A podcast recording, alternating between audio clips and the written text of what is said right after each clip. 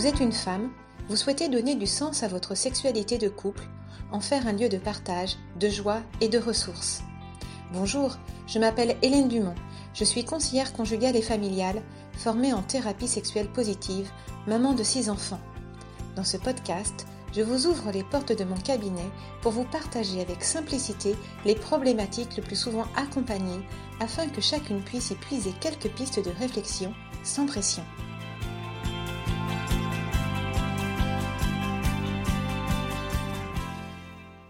Bonjour Hélène. Bonjour Marie. Aujourd'hui, dans le tout premier épisode du podcast, on va parler d'histoire, d'héritage, de famille. Alors, il ne s'agira pas de parler querelle de famille autour des couverts en argent de Tante Gertrude, mais bien de sexualité. Car dans ce domaine, bien des choses s'expliquent par ce que l'on a vécu dans l'enfance. Et vous allez nous en parler à partir de ce mail que vous avez reçu d'une femme de 40 ans. Oui, j'ai reçu ce mail d'une femme, on va l'appeler Elisabeth, qui me dit Nous sommes mariés depuis 15 ans et nous avons trois enfants. Avec mon mari, tout se passe bien, mais nous avons souvent les mêmes points de blocage au niveau de la sexualité. Je me pose beaucoup de questions sur moi en tant que femme et j'aimerais me faire aider pour redonner un élan à notre couple. Nous avons également une fille de 11 ans et demi et j'aimerais travailler sur moi pour ne pas lui transmettre mes peurs. Alors j'ai l'impression qu'il y a plusieurs choses dans ce mail parce que cette mm. femme parle de points de blocage dans sa sexualité, mais aussi de son identité de femme et de mm. mère, puisqu'elle ne veut pas transmettre ses peurs à sa fille. Est-ce que tout ça ne serait pas un peu lié? Si, tout est lié. Là, il est question de blocage, d'interrogation et de peur. Et cette demande est riche, hein, car euh, elle concerne à la fois la facette de l'épouse, de la femme et de la mère, c'est-à-dire l'identité de la femme dans sa globalité. Alors, quand je reçois ce genre de demande, je m'interroge toujours sur ce qui a pu provoquer de tels blocages, de telles peurs ou interrogations. Et il est fort probable que nous pourrons trouver des éléments de réponse en investissant de, de façon délicate hein, et profonde, le passé.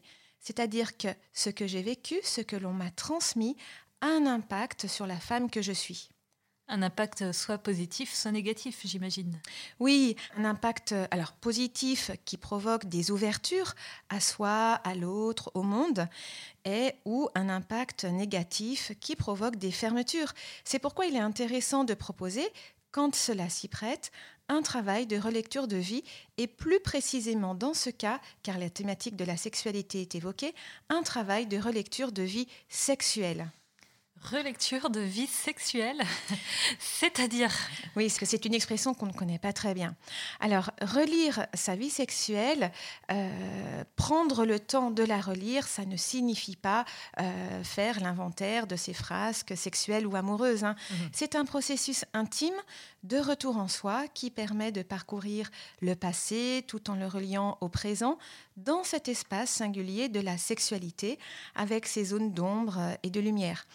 Alors il s'agit d'explorer ses racines, ce que nous avons reçu, ce qui nous a construit ou blessé, que ce soit dans nos croyances, nos représentations, les événements que nous avons vécus, pour ensuite les remettre en, perspective, un petit peu comme si je regardais dans un rétroviseur. Hein. Et en tout cas, euh, voilà, poser un autre regard sur mon histoire, si possible plus lucide, nuancé, léger et, euh, je l'espère, réconcilié. Alors, euh, quelles sont les questions que l'on peut se poser dans un contexte de relecture de vie sexuelle? Moi, j'y vois plusieurs espaces de questionnement. Celui du corps, celui de représentation et celui du lien mère-fille, père-fille. Ah oui, concernant le corps, dans un premier temps, il s'agit de se demander, quand j'étais petite, euh, comment mon corps et le corps de l'autre étaient perçus et quelle place était faite à mon intimité, c'est ça? Oui, c'est ça. Voilà, les questions que, l'on peut se poser euh, sont les suivantes. Euh, mon corps a-t-il été respecté, aimé, soigné, câliné avec bienveillance? Comment est-ce que j'ai été touchée? M'a-t-on expliqué son fonctionnement, sa beauté? M'a-t-on expliqué aussi le fonctionnement du corps de l'autre? Ça, c'est très important.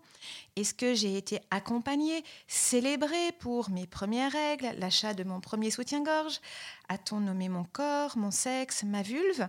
M'a-t-on invité à en prendre soin? Est-ce que j'ai été respectée dans mon intimité? Est-ce que je pouvais, par exemple, fermer la porte de la salle de bain à clé pour la toilette, avoir mes petits secrets, ne pas être obligée de tout dire ou de tout partager?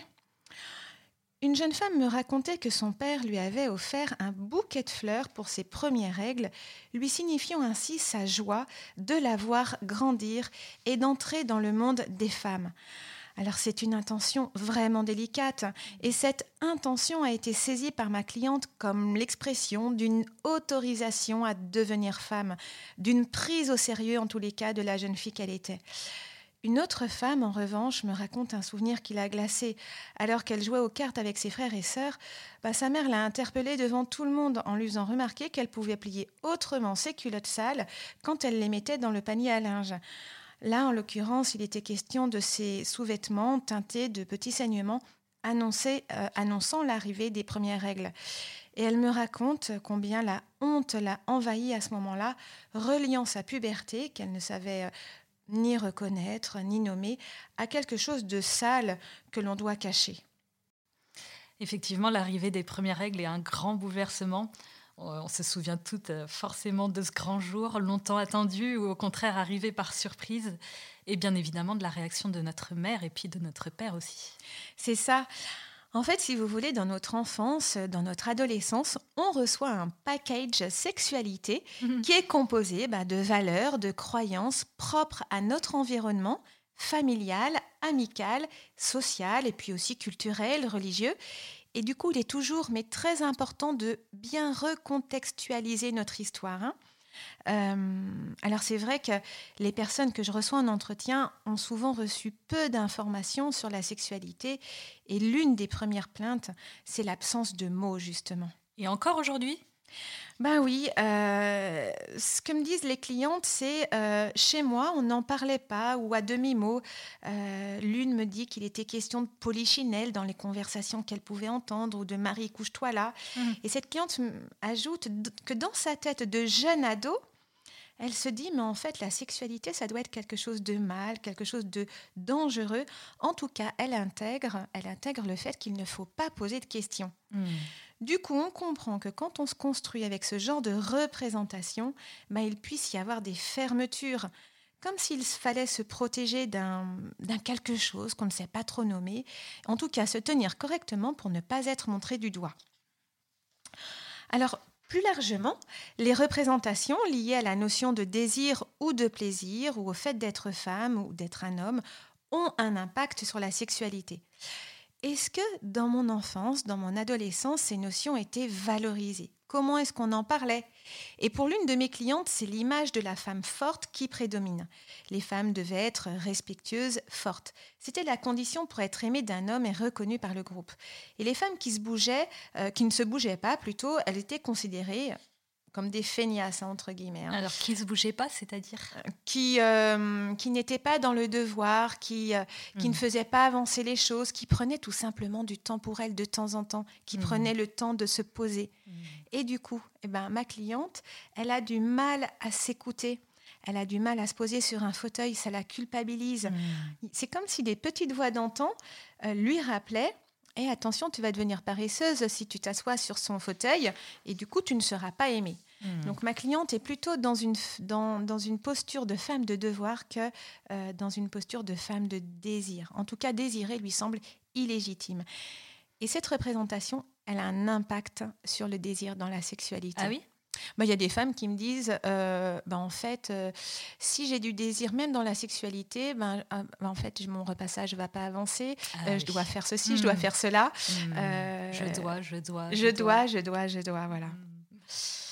Alors ces transmissions, bien sûr, elles se font de façon implicite. Hein. C'est parce que je baigne dedans que je m'en imbibe inconsciemment. Hein. Mais voilà, comme j'ai besoin d'être aimée par les autres ou d'être acceptée ou d'être reconnue dans un groupe, et eh ben, euh, ben, je fais un petit peu ce qu'on me dit, ce qu'on me transmet. Hein. c'est tout à fait normal. C'est fou ce poids du passé. En, en vous écoutant, je réalise qu'effectivement, il explique beaucoup de choses. C'est très éclairant. Et j'imagine que c'est la même chose, du coup, pour la dimension de la maternité que la façon dont notre mère ou notre père nous a valorisés, ou pas d'ailleurs, dans notre changement à la puberté, bah, ça conditionne en quelque sorte notre façon euh, de devenir à notre tour une femme, une mère. C'est exactement ça. En fait, euh, le lien euh, que chaque femme aura pu construire vis-à-vis de sa mère ou de son père ou vis-à-vis de, toute personne faisant office en tout cas de mère ou de père est, également euh, vraiment très important hein, puisque vous, vous parlez des parents. Euh, ce lien colore notre façon de devenir femme. Hein. Euh, et pour devenir femme, il faut en recevoir l'autorisation. Voilà. D'accord. En tout cas, dans cette euh, autorisation, on distingue deux paroles. Alors, l'une venant de la mère autorisant sa fille à devenir femme, mais une femme plus belle, plus séduisante qu'elle, hein, peut-être plus heureuse même. Une hmm. femme libre de vivre sa vie sans subir la culpabilité de dépasser celle qui l'a mise au monde.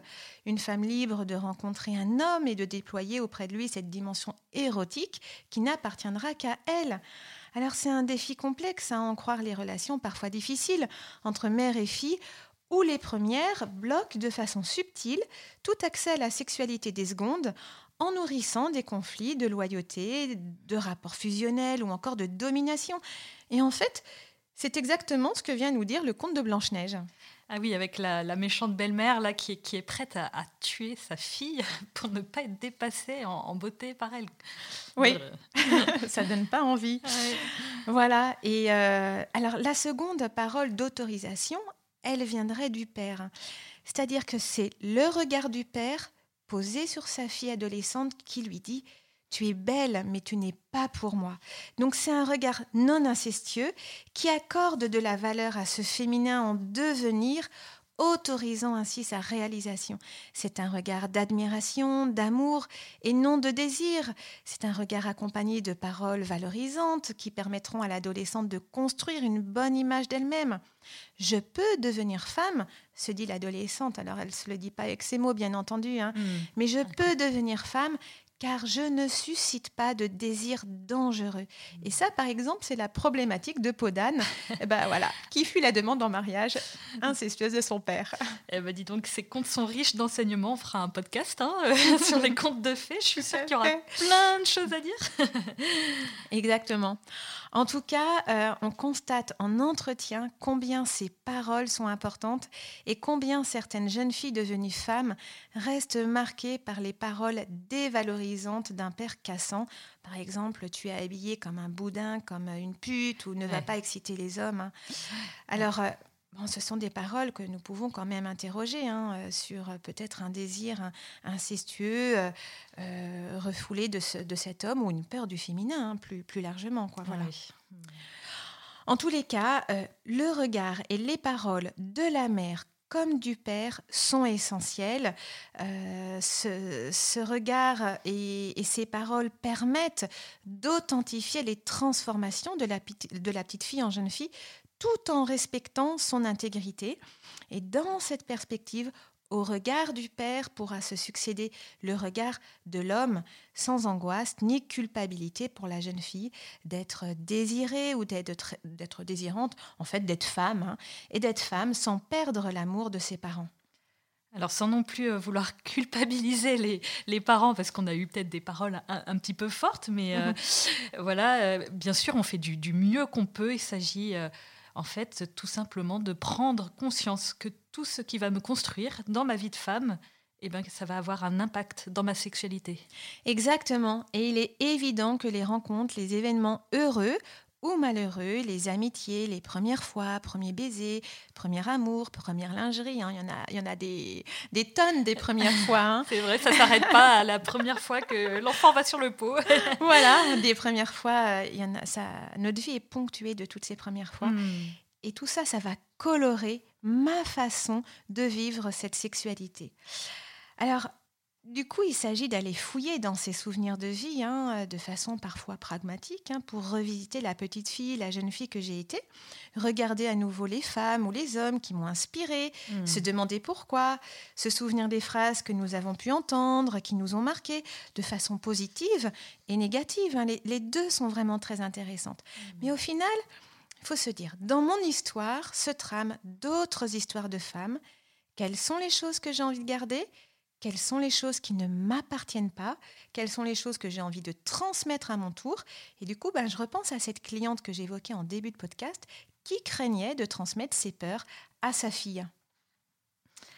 Donc si je comprends bien, vous invitez pas seulement les personnes qui viennent vous voir, mais également en fait toute femme euh, à faire une relecture de vie sexuelle, car cela sera bénéfique à plusieurs niveaux.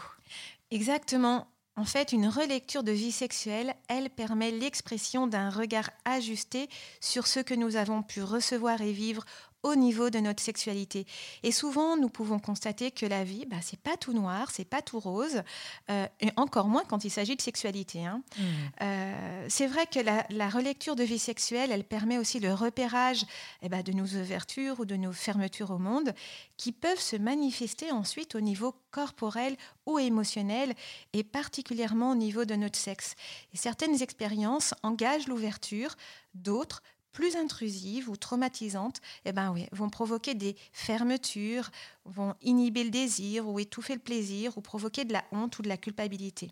On verra tout ça, tous ces thèmes, c'est hyper intéressant, mais on va bien creuser ces thèmes dans les prochains podcasts, je vous rassure. oui, parce qu'il faut un peu de temps. Hein. Euh, tout est lié hein, de toute façon. Mm. Et la relecture de vie sexuelle, ben, elle permet aussi l'accueil des souvenirs plus compliqués de notre existence pour entamer, entamer une démarche de guérison Hein, euh, tranquillement, pas à pas, accompagné parfois d'un professionnel euh, ben, si on en ressent le besoin. Mais cette démarche de guérison, de réconciliation, elle est vraiment importante. Et, ça nous permet justement ben, de repérer, euh, et ça, ça me semble vraiment essentiel, les ressources que nous avons, parce que nous avons aussi énormément de ressources. Donc voilà, euh, nos manques et nos blessures nous murmurent que nous avons été vulnérables ou mal accompagnés, mais il est important de repérer que les souvenirs heureux et constructifs agissent aussi comme des vrais shoots, moi j'appelle ça des shoots, dans lequel, voilà, dans lequel nous pouvons puiser la confiance ou l'espérance nécessaire bah, pour dépasser nos peurs ou nos rancœurs. Eh bien, c'est bien noté tout ça, mais alors concrètement, si, je veux faire une relecture de vie sexuelle, comment, comment faire? Alors, moi, je propose une façon de la faire, mais après, chacune est libre d'inventer un peu son processus. Mais en tout cas, on peut commencer à dérouler le fil de notre vie en notant de façon chronologique les événements ou les souvenirs importants et marquants. Je propose que chaque événement soit relié à sa date, peut-être associé aussi à une ou plusieurs émotions, un souvenir, euh, peut être relié aussi aux cinq sens. Hein. Certains souvenirs peuvent être euh, ambivalents ou confus, alors parfois on ne sait pas trop où les mettre, mais juste accueillir ça. Quand on a fait ce travail, et là c'est vite dit, hein, mais c'est un travail qui demande un petit peu de temps, on peut prendre le temps d'observer le résultat final. Et là, je leur dis à, mes clientes quand on fait ça, qu'est-ce que vous pensez de l'ensemble de la ligne? Est-ce que c'est coloré? Est-ce que c'est sombre? Est-ce qu'il y a un peu de tout? Euh, Et comment est-ce qu'on pourrait écrire la suite? Qu'est-ce qu'on voudrait changer? Qu'est-ce qu'on pourrait nuancer, vivre, garder, faire grandir hein? Et puis parfois, qu'est-ce qui nous empêche aussi de le faire? Donc deux mots-clés euh, pour cet exercice, évidemment, bienveillance et douceur, parce que c'est un exercice qui est exigeant, courageux, mm. parfois drôle, hein, parfois on rigole en, entretien, mais parfois aussi émouvant. Ben, il n'y a plus qu'à, hein, comme on dit. Euh, mais je crois que oui, c'est ça, c'est un travail très important euh, pour vous, car euh, souvent la sexualité, elle est réduite à son aspect génital et en fait, elle est bien plus que ça. Exactement. En fait, c'est un travail, cette relecture de vie sexuelle, c'est un travail qui nous permet de, prendre pleinement conscience que la sexualité n'est pas le seul résultat d'un processus biologique, comme vous l'avez dit, et qu'elle ne peut pas se réduire à la génitalité. Hein. C'est toute la personne qui est engagée de façon individuelle et dans son lien à l'autre aux autres. C'est donc l'occasion de faire évoluer ben, nos jugements et de choisir la femme que nous voulons être euh, et la sexualité que nous voulons vivre afin d'en devenir véritablement actrice. Merci beaucoup Hélène. Merci de nous avoir écoutés. Si ce podcast vous a plu, n'hésitez pas à le partager autour de vous, à vos sœurs, vos amis, pour qu'elles puissent en bénéficier. Vous pouvez aussi mettre une note de 5 étoiles et un commentaire sur Apple Podcast ou iTunes si vous écoutez l'épisode grâce à cette plateforme afin que le podcast soit connu par le plus de femmes possible. Et si vous êtes branché réseaux sociaux, rejoignez-nous sur le compte Instagram des podcasts de Famille Chrétienne et sur le groupe dédié au podcast sur la page Facebook de Famille Chrétienne. N'hésitez pas à faire part de vos interrogations, de vos remarques et suggestions. Et à la semaine prochaine